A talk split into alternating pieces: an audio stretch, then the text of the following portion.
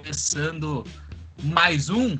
Depois de um 2020, um ano cabalístico, um ano complicado, um ano cheio de intrigas, onde nasceu o projeto do nosso podcast. Aí chegamos finalmente em 2021, viramos essa chavezinha aí, muito importante para quem sabe deixar algumas coisas para trás e também conquistar algumas coisas novas nesse que se inicia. E para gravar esse primeiro programa de 2021, acho que nada melhor do que a gente fechar, né? Bater o martelo de 2020 fazendo uma retrospectiva, falando um pouco sobre os melhores momentos do. Não necessariamente melhores momentos, mas os momentos mais marcantes dessa temporada do Inter. Um ano totalmente atípico para o Inter e para o futebol como um todo, né? Futebol brasileiro, futebol mundial, no meio dessa pandemia. E também esse ano aí bastante sobre o Inter, relembrar a história do Colorado, acompanhar essa temporada que foi louca aí, que ainda não terminou, né? uma temporada totalmente diferente que a gente nunca viu mas que a gente está aqui para o que a gente pode esperar desse 2021 também, né? Que promete muita mudança, muita coisa nova. E clássica aqui já. Diego Paim, como é que tá aí, meu Feliz ano novo para ti. Bom dia, boa noite, qualquer hora que estejam nos ouvindo aí, Ayrton, Giovanni, John, feliz 2021 para todo mundo. E estamos aí para finalizar esse 2020, finalmente, né? Esse ano dificílimo, como tu mencionou. Eu coloco assim, ó, esse ano pau a pau com 2016 como um dos anos mais difíceis, assim, para acompanhar futebol. É, claro, não foi um ano tão ruim pro Inter como 2016, nem perto disso. Mas em termos de ser um ano conturbado, de fazer um ano que fez a gente sofrer bastante e difícil de acompanhar futebol em geral, eu acho que foi parecido. E que bom que acabou, né? E tomara que esse 2021 realmente encerre de vez 2020 e tudo que envolve 2020, né? Esse ciclo terrível aí que a gente está vivendo com, com o nosso time. Mas acho que a gente vai falar disso. 2020 deu bons indícios de que talvez, talvez, finalmente esteja acabando, né? Esse período e essa fenda que se abriu uns quatro anos atrás. Acho que nós temos indícios que está acabando. Vamos torcer para que acabe, né? A gente vai falar disso hoje. Boa, meu velho, boa. Passando a palavra agora então também pro, pro Giovanni, recuperando a ressaca. boa tarde aí, gurizada. Boa tarde aos nossos ouvintes. Um feliz ano novo, né? Se, gravando aqui no segundo dia do, do ano. Importante fazer essa retrospectiva, falar do que, o que foi bom no ano, teve coisas boas, né? E uh, eu acho que também essas coisas ruins que aconteceram foram para fechar 2020, assim, fechar a década do Inter como a, a, pior que a gente já viu, né, como torcedor aqui. E agora se inicia uma nova década, né? Quem sabe a gente consegue voltar às grandes façanhas, né? Ganhar títulos, ganhar Grenal, ganhar estadual, ganhar coisas ganhar importantes. Eu acho que, que tá na hora, né? Mas também lembrar também que tem um projeto aí para ser construído. A gente precisa ter um pouco de paciência, mas também a gente não vai deixar de cobrar né, as coisas que, que não, não darem certo. Mas importante a gente relembrar o que aconteceu de errado, o que aconteceu de bom também. E começar 2021 aí com, com um baita programa para o pessoal que nos ouve. E também trazer uma boa energia para esse ano aí que eu acho que a gente vai ter boas boas lembranças desse 2021 promete. Acho que vai ser uma baita temporada para nós. Baita meu lado baita. Gurizada, então para a gente começar falando um pouco sobre a retrospectiva de 2020 eu acho que é importante a gente lembrar um pouco como que foi o do próprio final de ano de 2019 né? Um ano que a gente bateu na trave naquela final da Copa do Brasil, um ano que a gente terminou de uma forma bem melancólica, né, né quase acabou não se classificando para Libertadores, aquele final do ano tenebroso, nunca me esqueço as partidas contra o Fortaleza e o Goiás no Beira-Rio lá, que foi um Deus nos acuda, né, um empatezinho com o Fortaleza e uma derrota para o Goiás, e a gente acabou entrando na Libertadores, na pré-Libertadores, né, então o nosso ano começou cedo, também com o um novo técnico, o trabalho do Cudê se iniciando, mas antes da gente falar do time, acho que esse início foi a Copa São Paulo, né?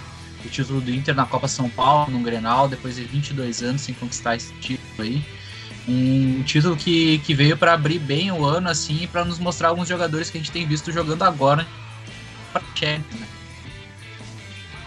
Sim, sim, foi, foi legal, né? Foi uma coisa que fez a gente ter esperança pro ano, né? Talvez uh, uma coisa que, inicia, que, pode ser um indício de iniciar um novo ciclo pra gente, né? Pô, pra Chelsea, quando apareceu ali na, na copinha, deixou a gente muito entusiasmado, né? Vamos torcer pra que ele confirme ainda, até acho que ele fez um bom ano. E, pô, ganhamos uma final contra o Grêmio, né? Então foi um, foi um título bem legal, assim. É, é legal ganhar a copinha. Eu até não acompanhei muito esse, esse, esse, último ano, mas já acompanhei mais. E sempre quis ver o Inter ganhar. O Inter muitos anos chegou e bateu na trave ali, né? É. Me lembro de vários anos que chegou perto. E dessa vez conseguiu confirmar, né? E até é estranho a gente lembrar do, do início do ano agora, porque aconteceu tanta coisa, né? O ano, o ano era muito promissor pra gente. Né? Infelizmente a gente não conseguiu confirmar ali. Mas teve bons momentos, né? Principalmente no início ali talvez indícios de coisas que podem continuar, podem ser recuperados agora em 2021, né? É, eu acompanhei um pouco mais a Copinha. Não vi todos os jogos, obviamente, porque são muitos na, na Copinha. Mas a, a, gente tem um time que, que foi bem aproveitado no ano, né? Se a gente pegar desde a zaga, o Pedro Henrique foi aproveitado, o, os laterais foram aproveitados, querendo ou não, eles jogaram, né? O Mazete subiu, ficou no profissional e o Léo Borges jogou. Aí no meio-campo tem o Prachedes, na frente tem o Caio, que jogou, e o Guilherme Pato também foi aproveitado um pouco, agora foi emprestado, mas foi aproveitado. Então foi um ano que a gente, que a gente começou vendo a gurizada aí ganhando a copinha, ganhando bem. O, acho que a, a, notícia ruim desse time foi que o Cezinha foi embora, né? Que era um dos principais jogadores desse time. Mas é, eu acho que é normal, né? Acontecer essas coisas na base. A gente nunca vai, vai ter o que a gente espera também. Mas foi, foi bom ter, uh, ver a gurizada ganhando do Corinthians, que é o principal time da Copinha. Principalmente depois firmando no Grenal, né? Mesmo ter sido nos pênaltis foi, foi bonito de ver a gurizada ganhando o Grenal. E a gente pensou, não, esse ano vai, né? Começando desse jeito, né? Logo em, em janeiro, né? Então foi massa acompanhar aquele time porque a gente já vinha anos batendo na trave ou chegando chegando com uma expectativa e no fim o time caía cedo. Mas esse 2020 aí foi, foi muito bom o time que o Fábio Matias montou. E, e né, montou uma base né, para o nosso profissional, porque o Prachedes mesmo tem 18 anos, cara. E já está aí hoje sendo não um dos principais, né? Mas é um cara que a gente tem muita expectativa, né? Do que pode gerar no futuro, né? Esse ano aí acho que vai ter muito mais oportunidade. Até pelo técnico, o, o perfil do Miguel Ramírez é um. O, o primeiro volante geralmente é um cara mais habilidoso eu acho que o Prachetes poderia fazer essa função. Então vamos ver, né? Eu acho que vai ser, vai ser um bom ano em termos da, da, de uso da nossa base, né? E essa da Copinha foi um, era um grupo muito bom, né? Cara, eu, eu acho que é importante ressaltar que é como diria Edilson Capetinha, né? Não tem copinha, não tem mundial. Né? Ele, tem que seguir esse estigma aí, né? Até eu pedi pro nosso editor botar o né? Porque isso daí era algo que, querendo ou não, eles queriam, eles queriam, a gente sabe. Claro. Né? E, e também aquela já, né? história, né? né? Confronto direto. Cinco taças. Oi? Cinco. É. E, e também Vocês a gente não contam, os títulos nacionais não contam isso aí. A gente sempre vê o Inter muito forte na base, né? E a Copa São Paulo, querendo ou não, é a principal competição dessa categoria que a gente vê nesses últimos anos. E como o Giovanni comentou, o Corinthians é sempre um time muito forte. A gente sempre vê os times paulistas, né? Chegando muito. É. E dessa vez, uma final gaúcha foi bem, foi bem interessante até, né? Pra dar uma quebrada nesse estigma, ainda mais com uma vitória nossa, né? Um empate no tempo normal, um a um e uma vitória nos pênaltis. Então, iniciando bem o ano do Inter, né? E principalmente utilizando algumas peças. Eu até gostaria que tivesse ter utilizado algumas mais, mas uh, de uma certa forma acho que, que tá de bom tamanho, né? Por, por enquanto. Mas por isso daí eu acho que esse momento a gente já pode ir fechando, Grisal. Vamos passar para o próximo. Quem quer puxar aí o próximo aí nessa ordem mais cronológica do ano aí? Quem quer falar de um próximo momento marcante? Cara, o próximo momento que me lembra de cara, né, foi a nossa estreia na fase de grupos da Copa Libertadores. aquela grande partida que a gente fez contra a Universidade Católica, né? Um, uma partida assim que hoje a gente vê até com certo uma certa mágoa, assim, né? Certa, pô, podia ter dado mais certo deu, né? A pandemia prejudicou muito, porque depois daquele jogo, se não me engano, a gente teve mais dois jogos na sequência, né? Um contra o São José e outro contra o Grêmio. E depois parou por quatro meses. Então prejudicou demais o nosso ano, assim. E a gente não tem assim, a dimensão do quanto prejudicou. E vamos lembrar que o, o, naquele momento ali o Flamengo era o time mais forte do Brasil. Mas o Jorge Jesus não ia ficar. Já, já sabia que ele não ia ficar. Ele não tinha assinado o contrato em fevereiro. Então, provavelmente o Flamengo passaria pelas turbulências que passou durante o desenvolver da temporada. E a gente está vendo que é uma temporada que, com a queda, né?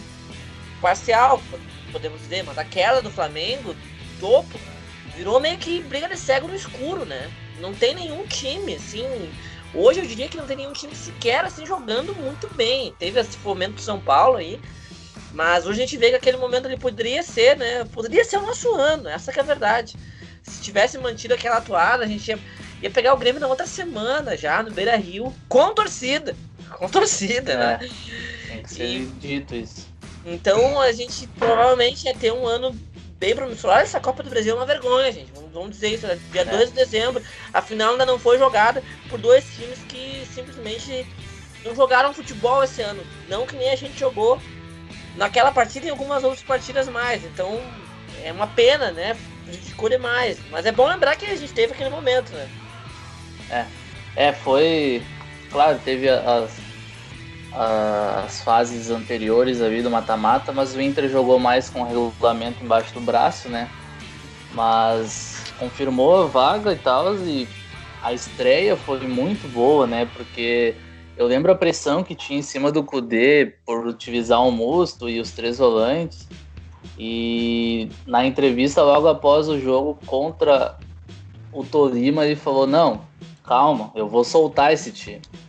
E no primeiro jogo contra a Católica, a gente vê aquela atuação assim que poderia ter sido um 6, 7 a 0 tranquilo. Sim. De tanto gol que a gente. De tanta chance que a gente criou, né? De tanto gol que a gente errou. Uh, então foi, foi uma partida assim de encher os olhos. É, é, que a gente se animou muito, né? Não à toa que o Grenal na arena a gente jogou muito melhor que eles e era para ter, ter saído vencedor naquele dia. E depois veio a pandemia e aí sim se encerrou tudo aquilo que a gente esperava, né? A gente até se recuperou no Brasileirão, fez uma campanha ali que a gente liderava, mas o futebol nunca mais foi daquele que a gente, a gente viu no, no começo do ano. Obviamente, sem várias peças já, né? Contra o Flamengo a gente jogou com um time. Cara, é. se botar os 11 do, do que jogou contra o Flamengo os 11 contra a Católica ou no próprio Grenal é um time muito diferente, sabe? Então a gente foi prejudicado pela pandemia, pelas lesões, a gente não Sim. podendo contratar muito, né, sem dinheiro. Então foi um ano que parecia promissor e se encerrou assim, né, melancólico até. E como o Diego falou, cara, esse, esse, esse ano resumiu assim o futebol brasileiro no, no pior nível possível, assim, porque a gente vê dois times que não mereciam estar numa final de, de, de, Copa. Que não. O Grêmio até teve momentos, mas foram momentos contra time fraco. Tipo, jogando contra o Cuiabá, jogando contra o Juventude, com todo respeito, né? Mas eles sabem teve mais por... momentos ruins do que bons esse ano. Com certeza. Até depois do jogo. Uh, o jogo contra o Santos provou o que, que é, foi o ano do Grêmio. O Grêmio joga bem, consegue os resultados contra times fracos, razoáveis, firme em Grenal e na hora que pega um time um pouco mais forte, treme. Contra o Santos foi isso aí. Claro que contra o São Paulo o Renato ele meio que aprendeu a lição, fechou a casa e se classificou daquele jeito. Quem olhou o jogo sabe o jeito que o jeito que o Grêmio jogou foi ridículo. E mas, né, chegou na final mais uma e o Palmeiras também até acho que tem um, um pouco mais Também de conhecido futebol. como Grêmio Paulista. Grêmio Paulista. Até igual, acho que tem um, né? Até tem a um sorte pouco, é igual. Tem um pouco de, Os jogadores são melhores, se tu for ver, do que o Grêmio, assim. Tem o Não. Rony, o Luiz Adriano, o William. o, o, o Lucas Lima, quando quer jogar, o Marcos Rocha. Tem um time, sabe? Tem um, por nome é muito bom. Mas também o futebol é naquela, naquela maleza, assim, sabe? E é assim bastante. Então, e, e daí esses dois times chegaram, o Palmeiras não pegou ninguém na Copa do Brasil, não pegou ninguém. Na Libertadores vai pegar o River agora. Primeiro adversário do ano. Primeiro, que não é no é, ano.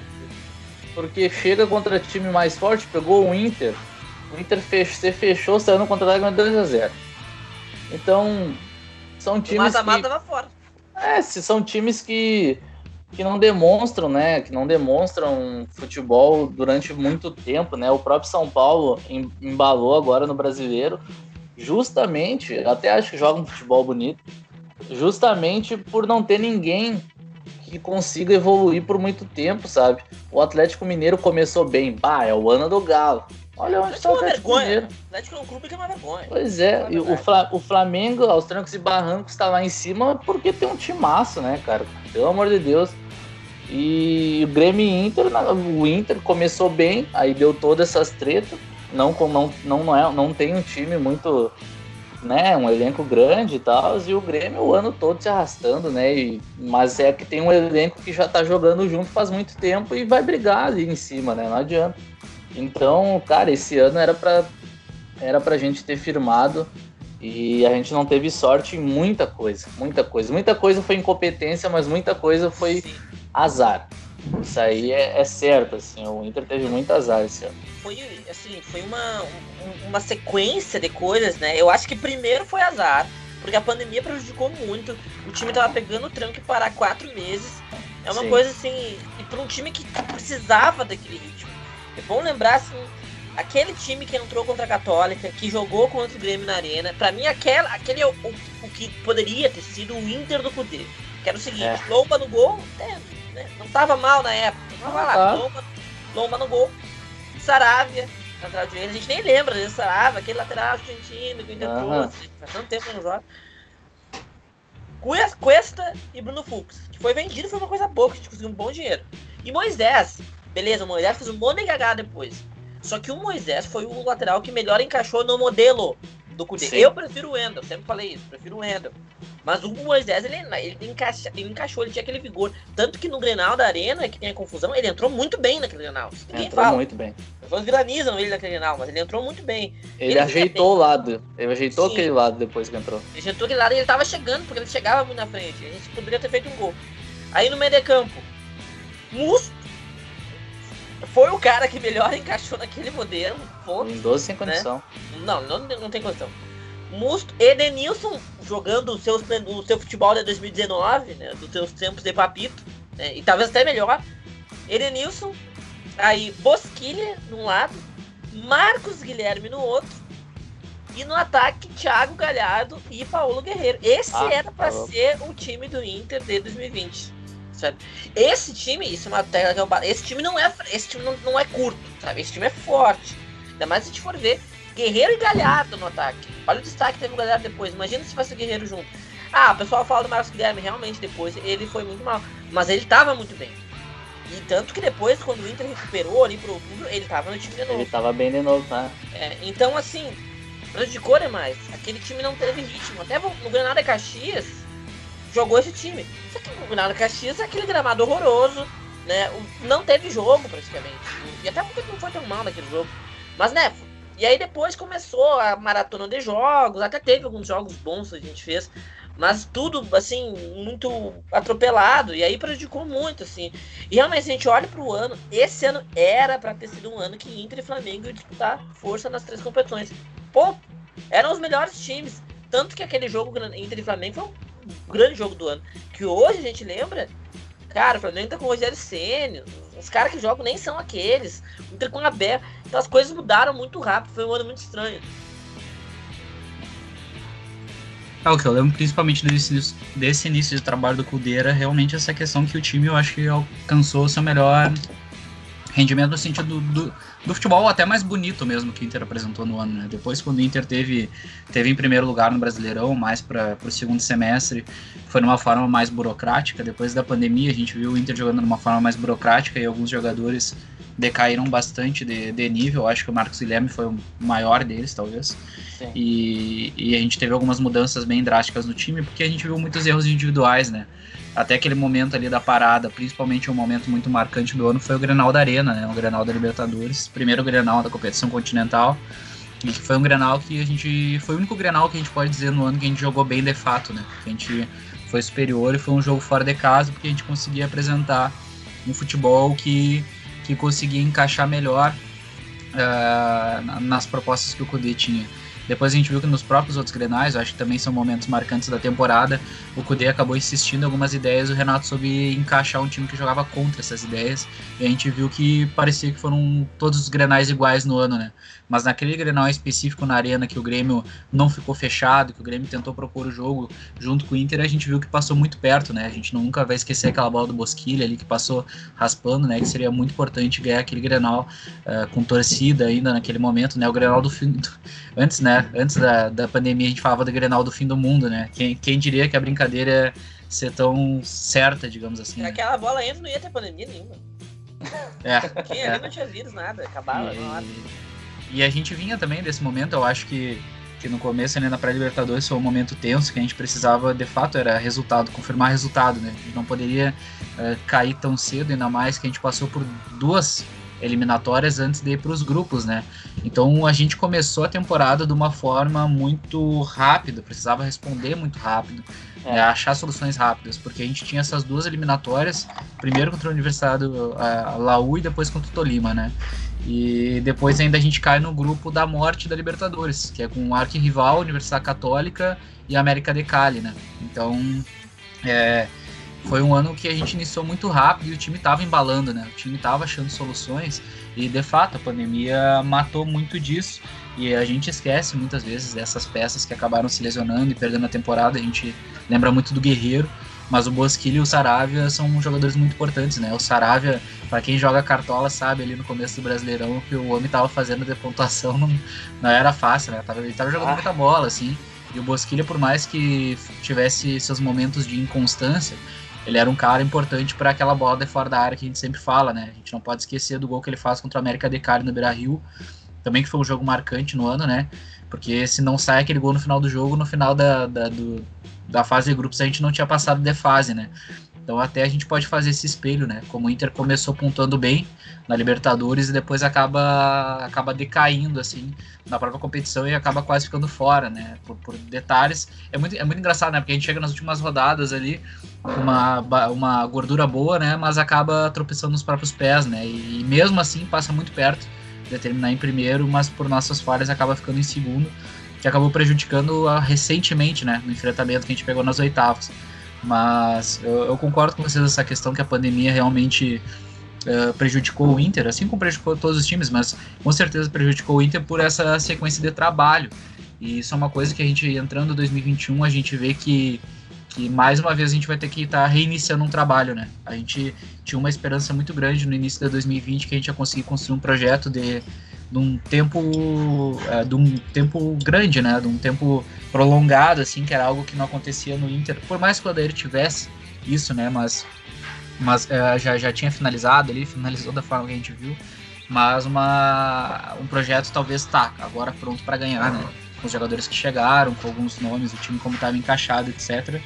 E, e infelizmente a pandemia prejudicou isso, tanto é que quando a gente a gente retorna da pandemia, né? Depois de dois meses, eu acho, parado, né? Uma coisa assim, um mês e meio, não lembro agora, ao certo. Uh, tem, tem esses grenais aí, uma, é, uma sequência de grenais, esse próprio Grenal e de Caxias, que, que é tenebroso e e também que eu acho que esses momentos dos Grenais a gente vale a pena falar, porque foi algo que em um certo momento ali prejudicou bastante, né? Depois desse retorno pós-pandemia e deu um peso forte em cima do trabalho do CUDE, principalmente pela aldeia, né? Como a gente tem visto agora no final de 2020 também alguns algumas implicâncias deles, né? E como que o Abel chega aqui em 2021 também. É, tu falou até, né, nessa questão do, do trabalho, começar um trabalho de novo. Eu espero que seja para começar um trabalho novo eu espero que não me inventem de dar continuidade no trabalho do Abel. Vamos falar isso, né? Eu espero que seja para começar de novo. E assim, eu até acho que não vai ser começar tão do zero, Porque eu não acredito que o Inter vai mudar radicalmente seu elenco. E esse grupo, até outubro, estava jogando com um modelo que eu imagino que o próximo treinador vai aproveitar muito daquele modelo.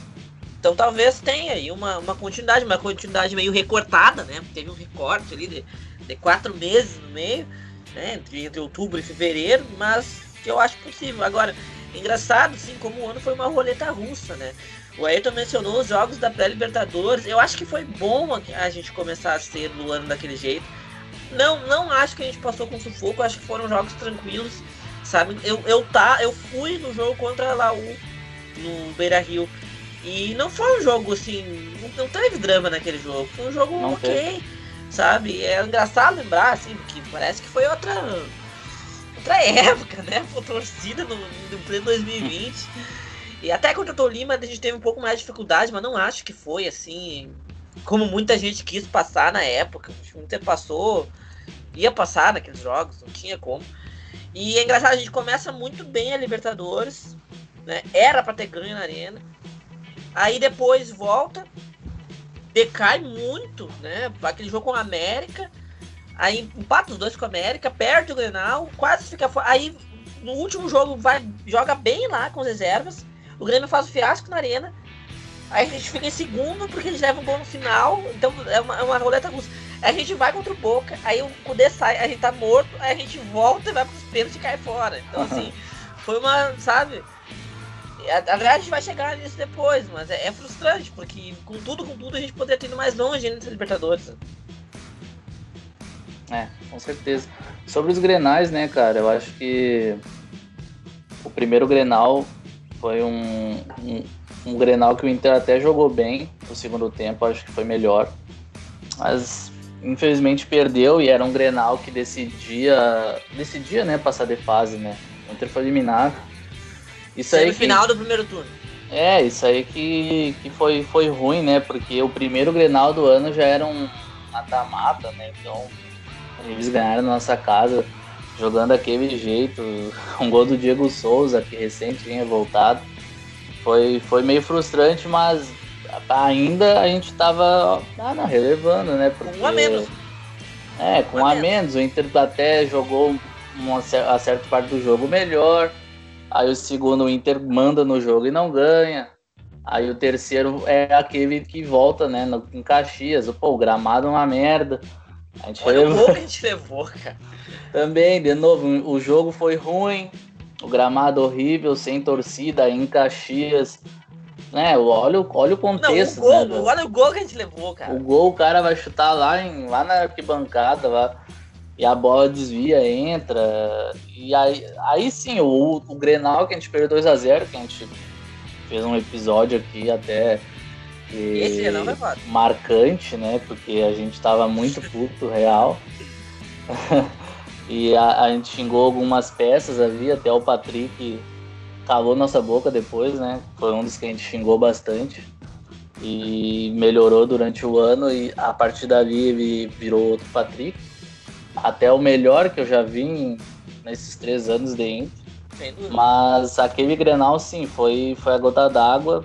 E aí sim a gente começou a exigir, né? Porque já faziam oito jogos, o Cudê não tinha feito nem gol ainda no Grêmio. Enfim, a, o Grenal da Libertadores foi muito triste, porque o Inter novo. É, foi, foi, o pior, né? Foi o pior que a gente, a gente realmente esperava uma a gente esperava mais uma vitória nesse porque o Grêmio tava mal, né, cara? Muito mal. O Grêmio tava caindo aos pedaços e o Renato balançando no cargo, então era a chance da gente tirar proveito disso. E a gente de novo joga mal, a mesma coisa o, do, dos outros jogos, tipo, parecia que os caras entraram para um... Lindoso, Lindoso e Musto. É, né? Os mesmos erros, né? Aquele Grenal foi... foi Mas vale lembrar que teve um pênalti escancarado no Galhardo, que ninguém fala teve, até hoje. Teve, teve, escancarado. Pênalti. Mas foi, foi bem frustrante aquele Grenal, por ser Libertadores, por ser... Por ser na nossa casa, de novo, né? A gente não, não consegue nem assustar o Grêmio. E então aquela, aquele, aquela vez assim foi o, o pior momento deles e eles conseguiram nos vencer, sabe? Então, para mim foi a pior época da de 2020 assim. a, o pior momento da era do, do Eduardo Cudê. Mas depois dali o Inter conseguiu, né? Foi um setembro, né, esse jogo, né? Foi, setembro. É, depois dali o Inter começou a embalar no Campeonato Brasileiro, aí a gente, né, passou, esqueceu esse Grenal aí. Logo depois teve outro e o Inter empatou, né? Um a um. Então foram, foram Grenais assim que que para esquecer mesmo, né, cara? Porque essa meio que resumiu o que, que a gente passou nesses anos com pós-rebaixamento, né? Só tragédia, o Grêmio ganhando o título e o Inter não conseguindo ganhar nada e muito menos Grenal. Então isso aí pesou bastante. Ganhando isso sem merecer, pesado. ganhando é, sem merecer. Sem merecer. E é pior, e, e o pior é que é o mesmo grupo, né, cara? Eles não mudam, não mudam muito o grupo, assim, nós aceitando isso aí, quieto, só a torcida ali puxando briga e os caras não fazendo nada de diferente em campo, né? Então eu espero que com essa nova década, assim, a gente eu tome vergonha na cara e comece a vencer Grenal de novo e que se torne um negócio justo, né? Porque, pelo amor de Deus, não dá mais para ver assim o, o Inter entrando no campo desse jeito, o Grêmio ganhando de qualquer jeito do Inter. Qualquer jeito. Não dá mais. É, outro momento marcante que eu acho que é importante a gente falar, que já dava sinais de, de uma questão até interna. Não sei se é, não, é que é tão marcante assim, mas acho que é importante para a gente analisar até a questão política do Inter, etc., que é a saída do Barcelos, né, em determinado momento da temporada e como que isso muda um pouco as questões das próprias contratações do Inter, né? No começo do ano a gente viu o Inter trazendo alguns jogadores e fazendo a própria venda do Fux, né? Que se a gente voltar um pouquinho no tempo, a gente não pode esquecer que naquele uh, um certo momento se negociou a, a, ida do Fux para o Mônaco com a vinda do Bosquilha e do Jorge. Daí depois quando o Fux é vendido para o CSK, já a gente já tinha descartado a vinda do Bosquilha e simplesmente do nada o Twitter do Inter anuncia que o Bosquilha está contratado, né? É então a gente viu algumas contratações muito interessantes, o próprio Saravia, né, um cara que, que vinha muito bem no Inter, que era muito importante. E alguns outros jogadores que foram chegando de menor expressão e que a gente não via vazar essas informações. E depois a gente viu o Barcelos saindo, né, por algumas questões ali políticas, etc, que já haviam dando alguns sinais para o que poderia estourar mais na frente, até com a questão do Cudê, com a própria diretoria do Inter. Né? É, isso aí foi em setembro, se não me engano. E em setembro foi o mês maldito pra gente, né? Foi um mês que deu tudo de errado. Novo, né? Foi, foi assim, a gente. De novo, exato, de novo. A gente começou a perder várias partidas, jogando mal, assim, jogando muito mal. Parece que o trabalho desandou, assim, naquele mês. E aí teve esses grenais, tem o grenal do. Esse grenal do Brasileirão aí, do, do, da Libertadores, acho que foi. Olha, um dos piores grenais da história pro Inter, certamente. Né? Porque isso aí ficou na história, são os únicos grenais da Libertadores. E a gente empatou um e perdeu o outro. Então era uma estratégia que a gente tinha muito a nosso favor. E hoje eles conseguiram equilibrar isso aí com, com esse jogo. E, então, para mim, foi muito marcante e ainda mais no momento, tal, como o Giovanni comentou. E aí logo depois disso, né? Se não me engano, depois do jogo contra o São Paulo, eu, o Barcelos sai de uma forma muito estranha, né? Tudo indica que o, o Medeiros demitiu ele por causa que ele ia concorrer, mas já sabia que ele ia concorrer desde o início. Né? E não foi um erro, como muita gente quer dizer, o, o Medeiros colocar o Barcelos. O, o Medeiros colocar o Barcelos de vice foi um dos únicos acertos do, da toda a gestão Medeiros. Foi o que possibilitou a gente ter 10 meses ali no qual a gente estava liderando o Brasileirão. Bem, mas a gente estava liderando o Brasileirão com boas chances de ser campeão. Ao contrário de 2018, que foi só enganação, aquele futebol horroroso do Odair, em 2020 a gente sentia que dava para ser campeão mesmo. E, e aí ele sai, o Mendes vai lá e tira e meio que abandona, né? Abandonou o Inter nos últimos meses, essa própria contratação do Abel aí, acho outro episódio lamentável, muito lamentável, né? Trazer o Abel Braga, deixar uma bomba para a próxima diretoria, né? Então tudo piorou ali. Acho que setembro foi um mês que realmente as coisas desandaram para nós e pelo menos a eleição teve uma, um resultado que pode nos dar alguma visão de futuro, né? Porque senão aí sim nós estaríamos em sérios problemas. é, realmente a saída do Barcelos ela prejudicou o ambiente do Inter a gente não sabe dizer o quanto prejudicou lá dentro, né? Mas a gente, a gente viu os resultados dentro, fora, uh, dentro de campo, né? Até porque muitas vezes, quando o Kudê falava alguma coisa, o Barcelos tentava contornar, pelo menos assim, na, nas coletivas, né? Meio que, ah, não é isso, não é isso. Já o Caetano cagou, né? Cagou e começou meio que transparecer para todo mundo como era a relação dentro do vestiário, né? A gente não sabe dizer o que aconteceu pro, pro, pro, pro sair depois, enfim, mas as, a, a, o jeito que a direção levou tudo isso, trazendo o Abel depois, e eu, eu sinto isso, tipo, que eles trouxeram um impostor, assim, ó, para ficar no, no meio da direção agora do Barcelos, e o Barcelos ficar tipo, num, num beco sem saída, porque a, a imprensa já está começando a bater no cara, não, porque tirar o Abel é um erro, a torcida está comprando, boa parte da torcida está comprando esse isso que, que os influencers estão falando, que a imprensa está falando, que o Abel salvou o Inter, aí esses dias o Dourado deu uma declaração falando que o Inter melhorou o futebol, mas melhorou em comparação a ele mesmo com o Abel, sabe? Os caras não conseguem ler isso. E claro que o Abel precisa. Todo treinador precisa de uma sequência. É óbvio que o Abel precisava de uma sequência para implementar as, uh, o, jeito que ele joga. Enfim, o Inter começou a ganhar. Mas no começo, se ele fosse né, um, um cara decente, pegava e deixava o Inter jogar da mesma maneira que, que vinha jogando, um pouco parecido, pelo menos, para não prejudicar tanto, como foi a saída da Copa do Brasil que é. Cara, hoje era pra gente estar disputando uma final, velho. É, não, não tem, não tem desculpa isso aí. Aí a, o, Medeiros, na, na, na, coletiva de despedida dele agora, pô, não falou nada assim que. que. Por que, que vocês trouxeram o Abel? Ele não, ele não, não conseguiu responder isso, sabe? Por que vocês trouxeram o Abel? Ah, não, porque a gente conhece. Isso aí não é resposta, sabe? Tipo, o Abel não, não treinava um time fazia quanto tempo, cara? Quanto tempo que ele não faz um trabalho decente de pegar o time no começo do ano e, e fazer o time jogar bola? Ganhar então, um título que seja. Pois é.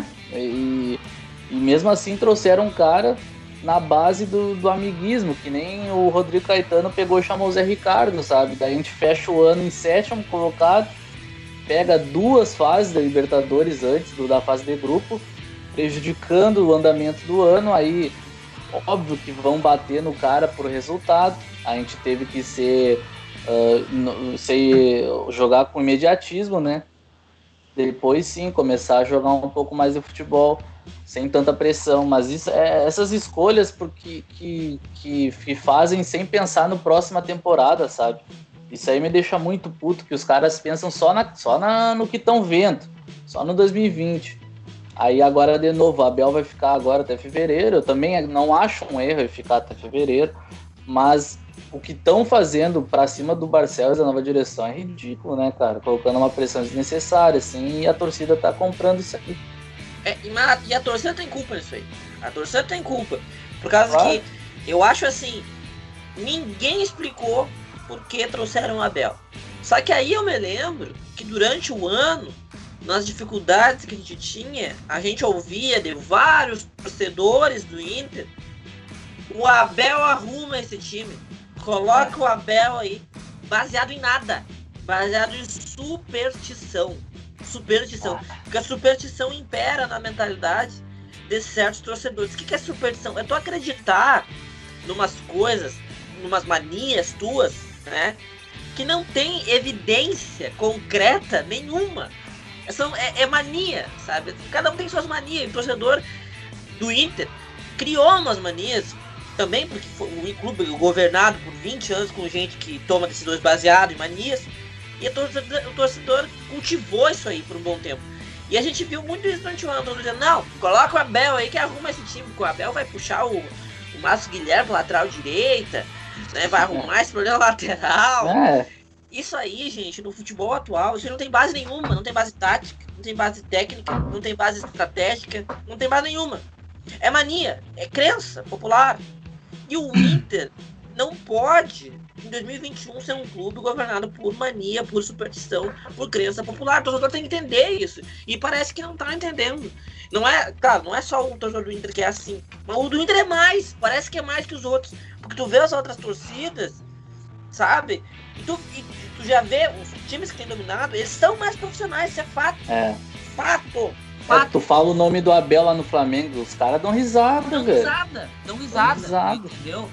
E, e o, o próprio Grêmio aqui, a torcida dos caras tava querendo a cabeça do Renato. Passou um ano Sim. pedindo a cabeça do Renato. Porque eles sabem que o trabalho não era muito profissional. Claro, o Renato tem seus méritos lá, que também não acho que são méritos uh, de, de, O, o de mérito, superstição. o mérito do Renato é o retrancão. Ele adora um retrancão. É, a E real sabe, é fa- e essa. sabe fazer um Ele retrancão. sabe, ele gosta Ah, de um retrancão. soube.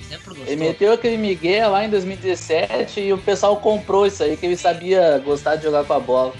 Ah, ele nunca gostou, nunca jogou. O retrancão, Aquele retrancão. Aquele Grêmio 2013 é um dos, Grêmio, um dos times mais feios que eu já vi na minha vida. Mas enfim, Chiqueirado. É, é válido dizer isso, todo mundo tem que entender. E aí agora com o Abel, tão, é, é impressionante, isso aí é um caso de estudo, estudo assim, ó, de como você cria uma realidade paralela. Estão criando uma realidade paralela, é, é imaginação, é impressionante. Que o Inter do Abel é um, um time bom, um time promissor, o melhor time de 2020. Gente, vocês vivem em que planeta? O Abel pegou o Inter e o Inter era líder do campeonato, o Inter caiu fora pro América Mineiro, o Inter caiu fora pro time ruim, time ruim do Boca, muito ruim aquele time do Boca. Caiu fora e tá em quarto lugar no brasileiro. Então, pelo amor de Deus, que isso não tem base nenhuma, não tem base nenhuma. E as pessoas acreditando e estão pressionando pro Abel manter. Eu era a favor de manter até fevereiro, mas eu mudei de ideia, vendo a repercussão. Eu acho que tinha que sair agora. Tira dessa bomba. Porque agora o Abel vai bem, esperamos que vá bem, e aí vai vir uma bomba pro, pro, pra, pro, pra direção decidir. E tem que cortar. Corta o mal pela raiz. Cortar. O Abel é o Cortar. cara que na coletiva diz que vai fazer churrasco com o Alê. Quem é o Alê? O Alê Chaves Barcelos, o, o candidato inicial do MIG. O Abel é confraria. O Abel, o Abel é amigo, entendeu? O, Abel não tá sintonizado com o que o Inter precisa pro futuro. Então, Ele é um impostorzinho, impostorzinho Claro ali dentro, que tá louco? Claro que é, sabe? É uma bomba. Ah, mas não pode falar isso de um ídolo. Pode sim, o clube tá acima dos ídolos, sempre teve. O clube que importa e o, que importa é o futuro, sabe? Ah, mas é ídolo. Ele tá ganhando 400 mil por mês, caiu fora agora. Já abandonou o Inter umas 30 vezes. Fez uma grande temporada 2006, vai estar sempre na história. Mas a gente não. Mas ele não é Deus, ele é um profissional, sabe? A gente Aí tem o que tratar tem ele que como viver pra frente, né, cara? Pelo Não, amor tem de Deus. Pra frente, sabe? Pelo amor Torcedor mais novo aí, a maioria da torcida nem viu essa porra, entendeu? Que a torcida quer ver título novo. Mas isso, isso que tu estava comentando da torcida, eu acho que é uma até uma questão que a gente subestima na realidade esse lado, dessa massa que não assiste o Inter de fato, que na realidade só assiste os jogos. E daí chega o técnico, chega o Abel, ele estraga o time, né? Ele chega sem ter noção nenhuma do que é o time. Só que essas entrevistas, essas notícias que acompanham uma parcela muito pequena, que somos nós, que tem acesso a um Twitter da vida, que vê o pós-jogo, que vê as notícias. Isso é uma parcela, cara, quantos por cento da torcida do Inter faz isso? 5? 10? Sabe? A gente tem que ver com. É, cara, isso dá pra fazer um paralelo com a política, sabe? Querendo ou Sim, não, com certeza. sabe? Aqui no nosso programa a gente vai falar Com e tudo, foda-se, cara, nem se não quiser falar de política, é o caralho. Sabe? Porque é a mesma parada que aconteceu nas eleições. A gente subestima esse outro lado, a gente acha que é ignorante essa galera. Só que essa galera tem um número muito grande. E eles podem fazer força, sabe? Eu tenho visto muitas pessoas falando, tipo assim, ah, agora que o Abel acertou o time, vai demitir o cara. Todo mundo tá falando isso. Sim. Quem não de acompanha o Deus, Inter, né, entendeu? Só que essa é a massa da torcida. Ah, E a diretoria foi muito inteligente de conseguir eh, montar essa realidade paralela, como tu comentou, sabe, Diego? Eu acho que isso é um mérito, in- infelizmente é um mérito deles, e de, de conseguir fazer isso porque eles conseguiram achar uma figura simbólica, como a gente também vê na política, que é um cara que tá acima de tudo e de todos, no sentido de, não, com esse cara aqui ele vai dar certo. Tu não precisa ter uma noção nenhuma do trabalho do cara. As pessoas também têm, a- têm essa dificuldade de, de pegar um distanciamento histórico das coisas. Eu não falo nem o Inter de 2006. Quando me falam do Abel, eu falo, tá, e o Abel ano passado no Flamengo? É simples, cara, é simples, sabe? Só que é isso, a gente subestima essa massa, sabe? E eu acho que isso é um, é, é- foi a última cartada dessa diretoria que deixou uma bomba nas mãos do Barcelos agora. E eu acho que ele tem que ser muito firme para entender se ele vai ser galo, né? Para realmente afirmar o projeto dele, porque é isso. O Abel veio aqui para ficar quatro meses. O Abel não é coitado, ele veio ganhando milhões de reais. Daí me fala, ah, mas o Abel não precisa Daí eu falo, tá, mas tu vai deixar de ganhar 400 mil por mês? 400 mil por mês? Para, cara. não precisa- não se ele não isso, precisa, cara. por que, que ele não veio ganhando menos? É, É? então vem de graça, sabe? Isso não graça, existe, cara. Isso não existe. Tu imagina tu resolver tua vida basicamente aqui, ó. Tu vai ganhar 2 milhões em 4 meses, basicamente. Tu não vai vir, sabe? Tanto, e, e a gente viu Pegar o claramente. time da liderança. É, cara, assim, é, tipo assim, as pessoas. É, é, isso é. Só que é isso que eu, que eu vejo.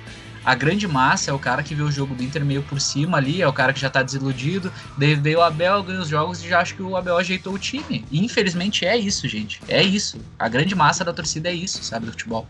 Não tem, tá ligado? Pega um cara que é simbólico, que aí ele ganha um pouquinho já é Deus. Como se ele fosse a resolução de tudo. Porque essa galera não acompanha, assim, os projetos que estão dando certo, os técnicos que dão certo, sabe? Então, por exemplo, o próprio Jorge Jesus tivesse vindo pro Inter no ano passado, os caras iam cagar em cima dele, cara. Sabe? A gente sabe como é que é isso aqui no Brasil. Então, acho que isso pesa muito.